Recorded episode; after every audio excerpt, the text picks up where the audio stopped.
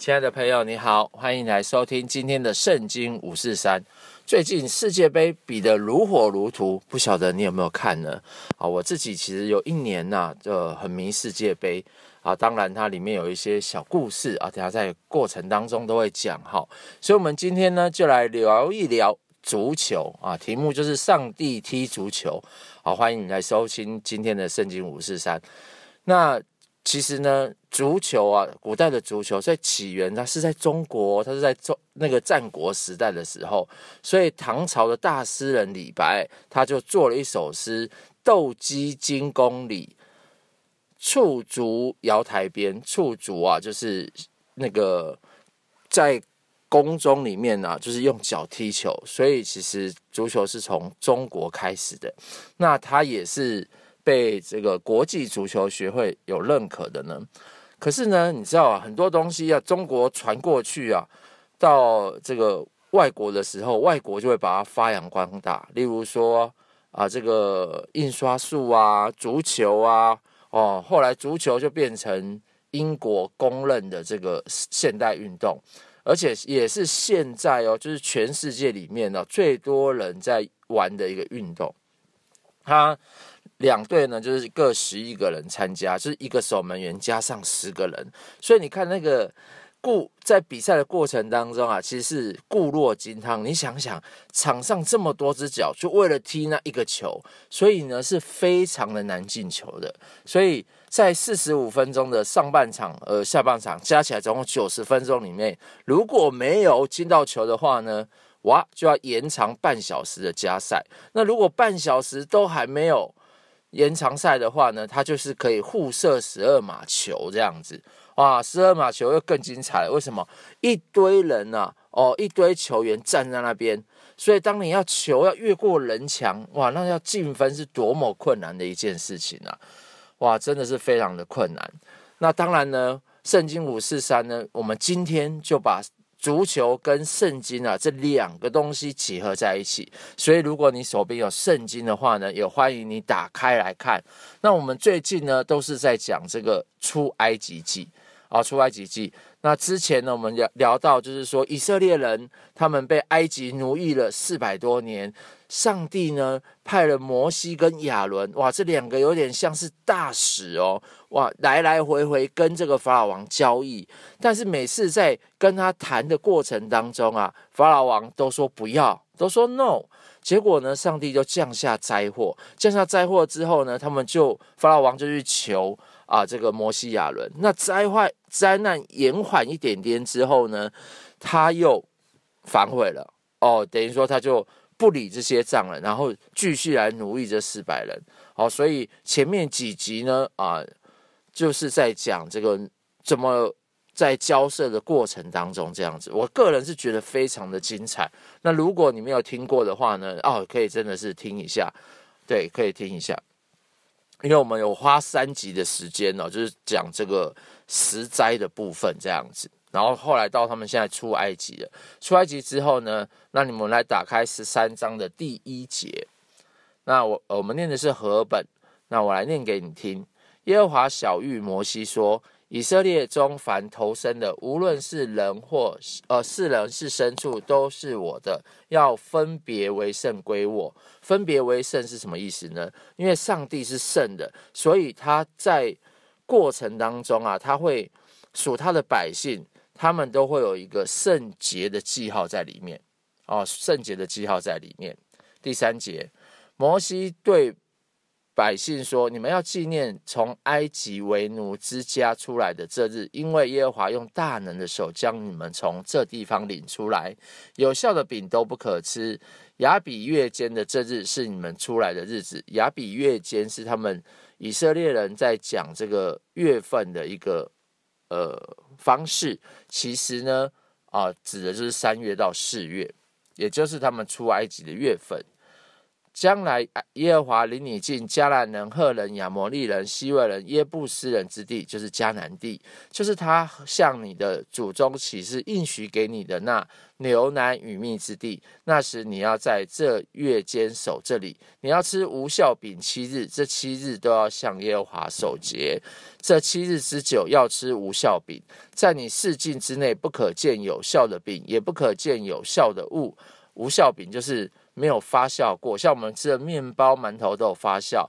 那当初呢，他们因为要赶快的出埃及，所以他们就没有放酵在里面，所以他们就是要吃无酵饼，纪念他们出埃及的日子。当那日，你要告诉你的儿子说：“这是因耶和华在我出埃及的时候为我所行的事，要在你。”这要在你手上做记号，在你额上做纪念，使耶和华的律法藏在你口中。因为耶和华曾用大能的手将你从埃及领出来，所以你每年要按着日期守这例。将来耶和华照他向你和祖宗所起的事，将你领进迦南人之地，把这地赐给你。那时你要将一切投生的，并牲畜中投生的归给耶和华，公的都要属耶和华。凡投生的驴，你都你要用羊羔代赎；若不代赎，就打断它的颈项。凡你儿子中投生的，都要数出来。哦，这里讲到说。呃，当初呃，埃及人的最后一灾就是灭长子之灾。那所以呢，他们因为涂在门楣上涂了这个羊羔的血，所以以色列全家的长子都免于幸免。所以在这里他就讲说，所有投生的都要归耶和华，因为耶和华用这个羊羔的性命代赎他们这样子。那为什么讲到驴呢？因为驴是属于不洁的。哦，但是驴其实在那个时候非常有用啊，因为他们要背重物出来，所以呢，耶和华说驴也可以被代赎哦，但是就是也是要用羊羔代赎，所以上帝其实也是纪念以色列的人的辛劳啊，哦，所以也不让他，呃，真的是有一些他也是顾念他们这样子。日后你的儿子问你说，这是什么意思？你就说耶和华用大能的手将我们从埃及为奴之家领出来。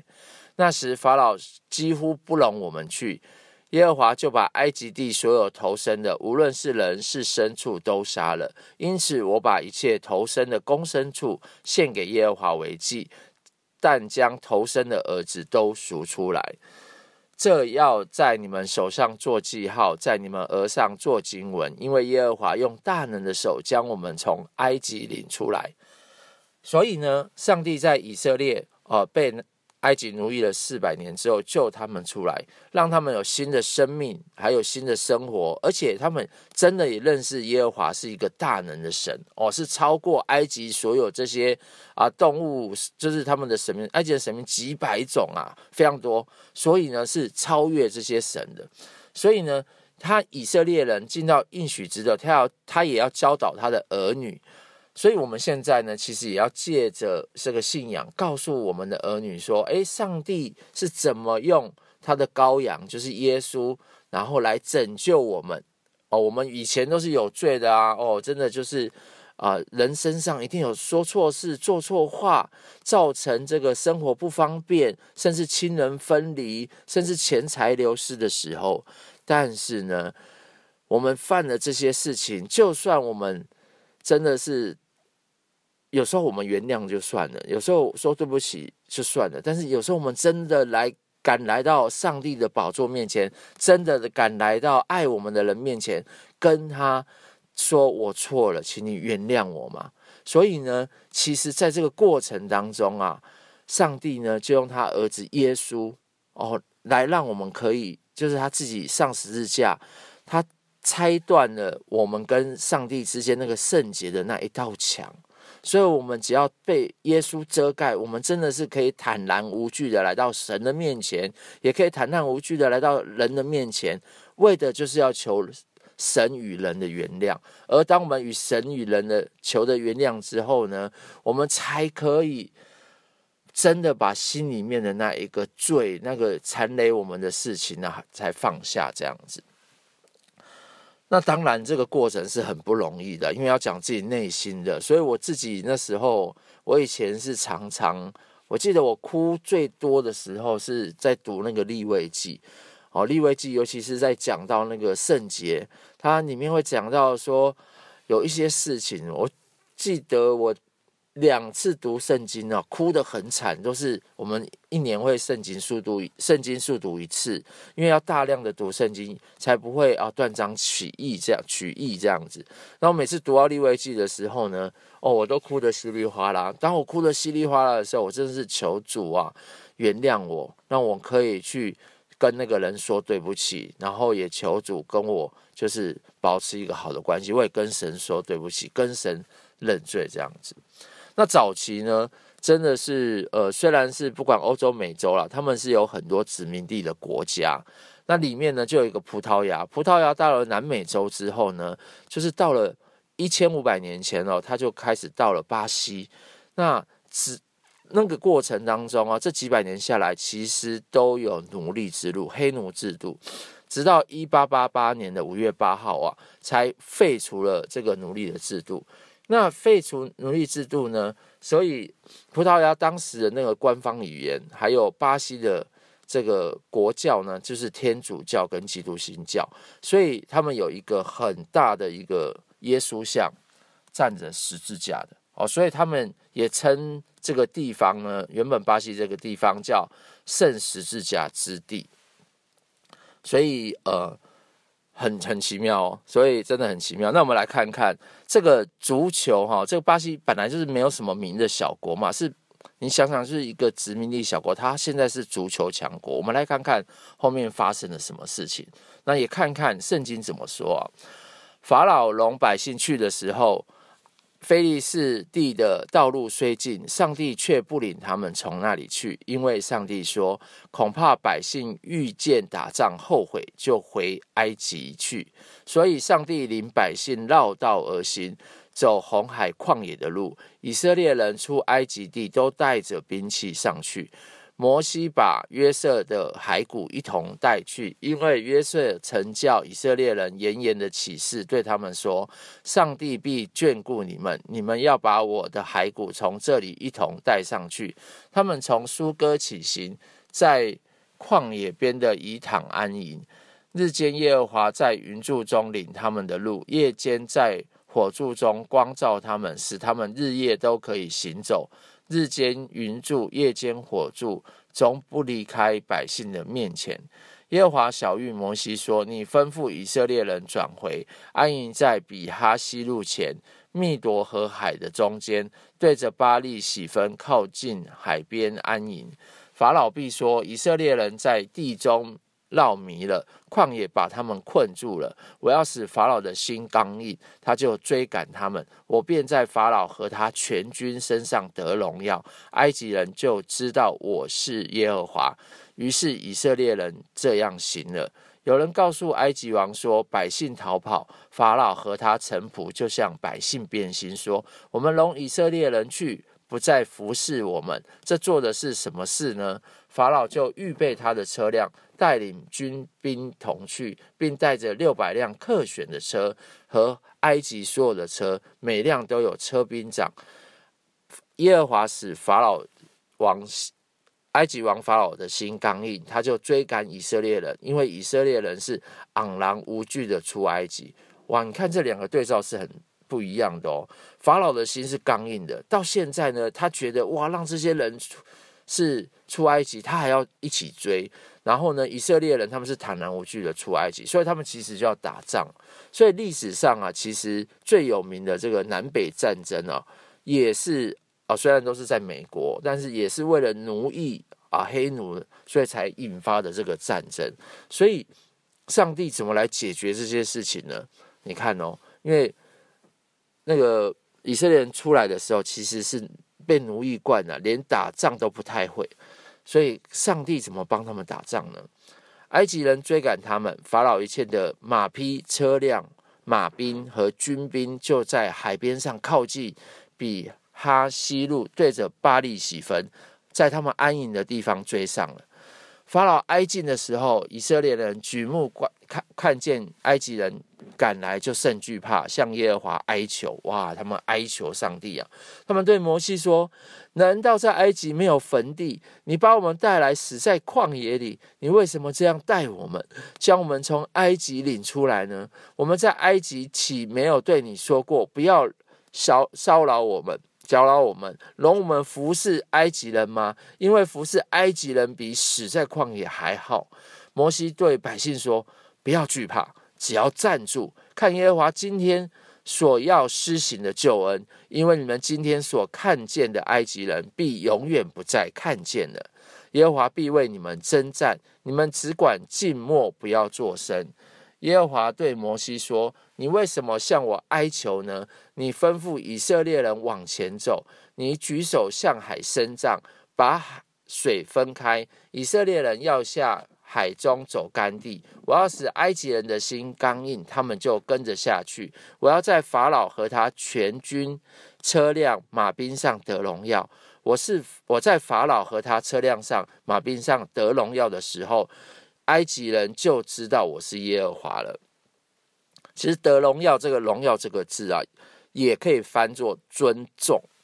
有时候是这样子诶，我们让这个人得荣耀，其实我们也要尊重他。哦，尊重他，尊重他。其实法老王一直。反悔啊，一直都没有尊重上帝，也也没有让上帝得他应得的荣耀，所以上帝才会施行越来越重的审判。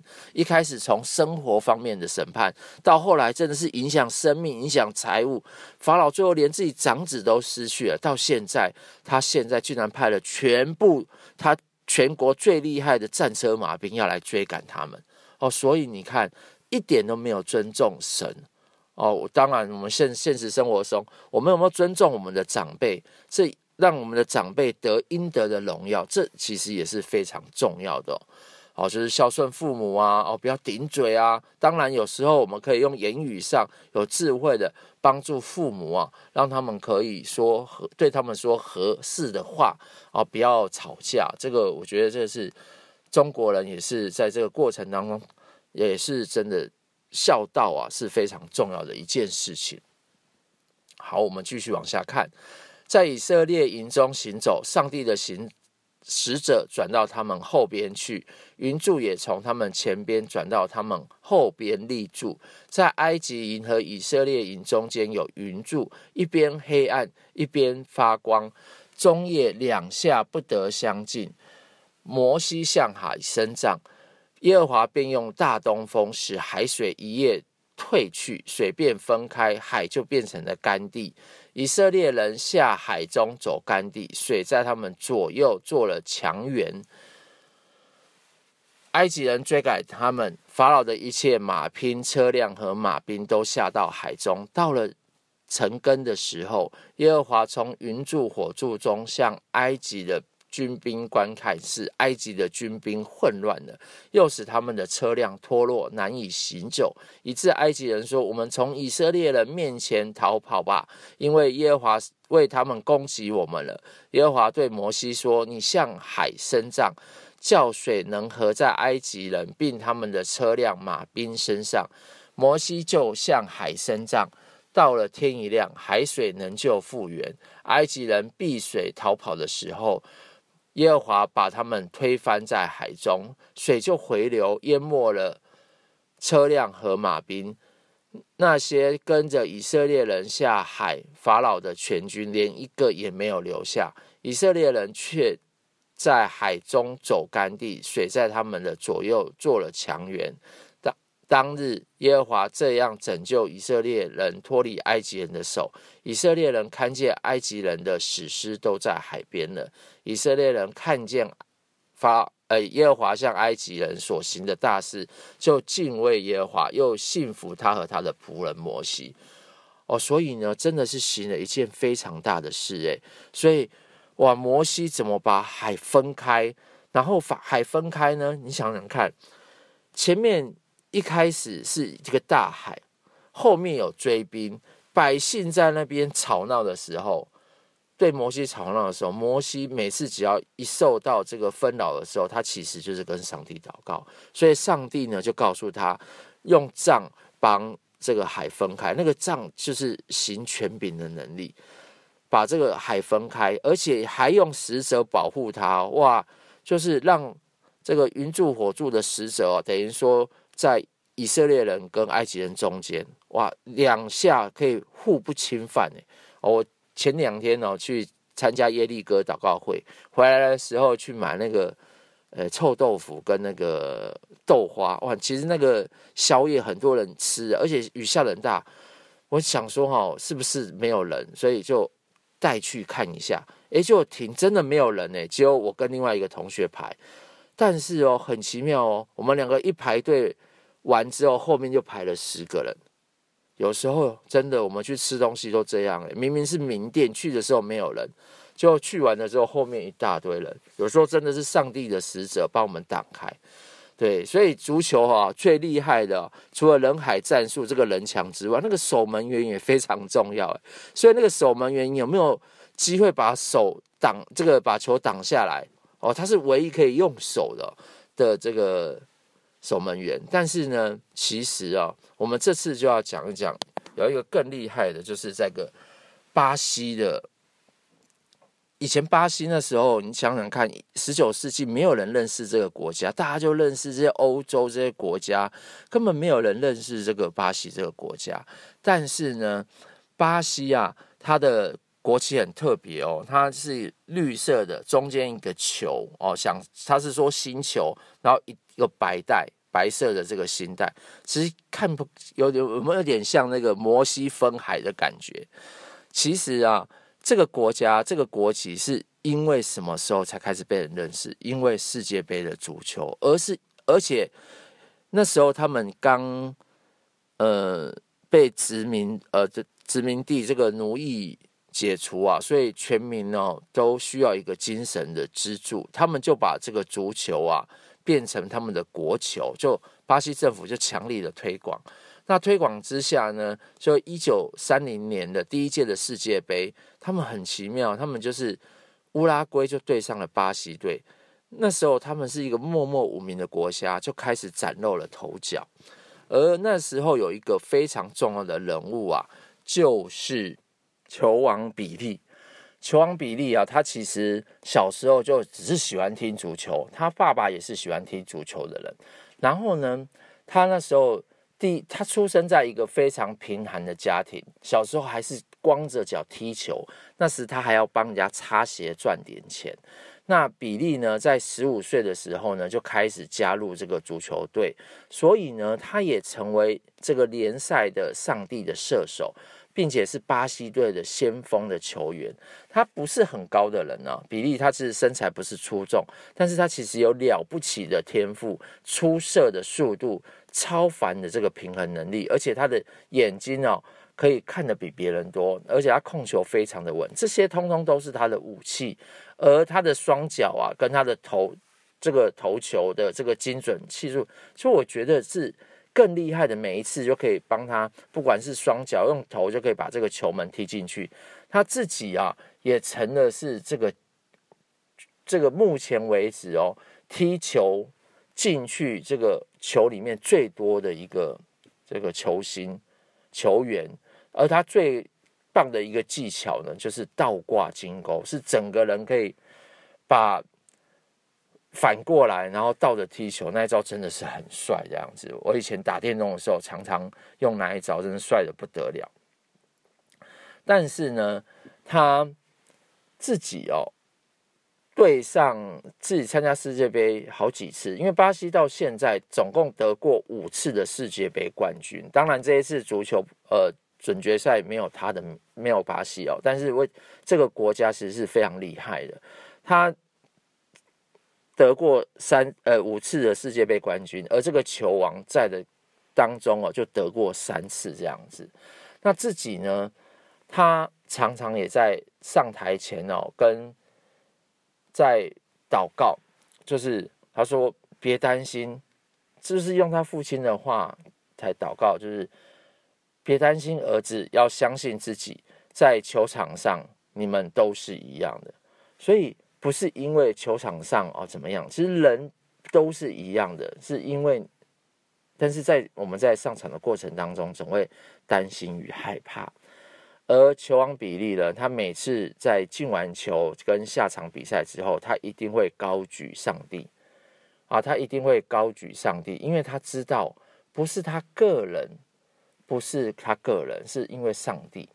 所以其实每个国家都需要一个英雄，就像以色列人出埃及需要摩西，对不对？那巴西这个国家在一个默默无名的时候，他需要球王比利。所以呢，每个国家都需要个英雄，而人们呢需要信仰。比利他自己是没有什么政治色彩，他不选选边站，所以他在一九七零年独政府独裁的时候呢，他自己只高举耶稣基督。他说：“我不是超人，也不是神人哦，我只是普通人，是上帝赋予他踢球的这个天分，所以他要用足球来帮助巴西。”让人民透过他踢足球，然后让人民喜，就是很欢乐，然后也让足球看到巴西这个国家。所以，我们故事今天说到这边呢，我相信在我们成长的过程当中，我们过去一定有一些啊啊不讨神喜悦的事情。真的，人非圣贤，孰能无过呢？但是今天我们真的是可以借着哦耶稣基督的宝血来到上帝的面前，我们跟神和好，我们自然就可以跟人和好。而在这个过程之后呢，因为上帝是圣洁的，所以我们要分别为圣，归给上帝。而在这个过程当中，虽然还会经过很多的苦难，很多的不如意，就像今摩西前面。遇到的哇，有红海后面有追兵，百姓在那边吵吵闹闹，但是他祷告上帝，上帝也使用他，让他可以帮助以色列人出埃及，而让埃及人这个国家哦，真的尊重以色列，真的荣耀以色列，来荣耀以色列的神哦，耶和华。那有些像巴西一样，巴西脱离了奴隶制度，但是呢，他们选择了一个运动，然后这个运动当中呢，也诞生了一个明星，真的把这个国家推上世界的舞台，使世界的人啊都认识巴西这个国家。所以我相信每个足球迷啊都非常喜欢巴西这个国家。而讲到巴西，也可以说是无人不知、无人不晓。而讲到球王比利，他精湛的球技，更是让许多看的人都。觉得非常的惊叹，这样子，所以今天的故事说到这里，我们一起来领受从天上来，从天父爸爸这里来的祝福。亲爱的天父上帝，还是感谢你，主，谢谢你今天真的是啊，让我们透过足球啊，跟你自己如何带以色列人出埃及、分红海的故事，让我们知道说你真的是眷顾你的百姓的。主啊，也求你在这个过程当中，主啊，看顾你的百姓。如果有还不认识你的，主啊，你也帮助他，让他可以走进教会，可以更多的认识你。那如果在这个过程当中呢，啊，主啊，真的他的生命当中是很困难的，有财务上的困难的，有家庭的困难的，甚至有一些啊，嗯，情绪上的困难的。主啊，也求你真的来帮助他。主啊，你让他可以来抒发，对你抒发他的困难，哦，让他的眼泪可以流出来，让他尽情的流泪。然后呢，在这个过程当中，你也保守他，让他可以不要受仇敌的伤害，哦，保守他，让他可以不要受仇敌的纷扰。主啊，让他可以心里面得到那个安慰与满足。主啊，我相信，真的在这个世上有非常多多的困难在每一个人的生活与生命当中，但是只有遇见那个生命的主，主你才可以帮他，真的从很不容易的环境当中，看起来已经没有路的环境当中，看起来就像是死路的环境当中，真的是为他打开了那条红海的道路。而、哦、不是股票的红海，是真的红海的道路，是真的为他开了一条路。所以，我们真的是把这条路仰望交在恩主人的手中。主啊，求你祝福今天听到节目的听众朋友，让他们在接下来一周都可以经历你是为他们开江河、开红海，然后抵挡追兵的神。主，我们感谢你，荣耀归给你，谢谢你听我们的祷告。我们祷告是奉耶稣的名，阿门。我们的节目就到这里了，我们下次再见，拜拜。如果你喜欢今天的节目，也请你帮我呃转寄给一个朋友，让他可以收听到我们的节目哦，拜拜。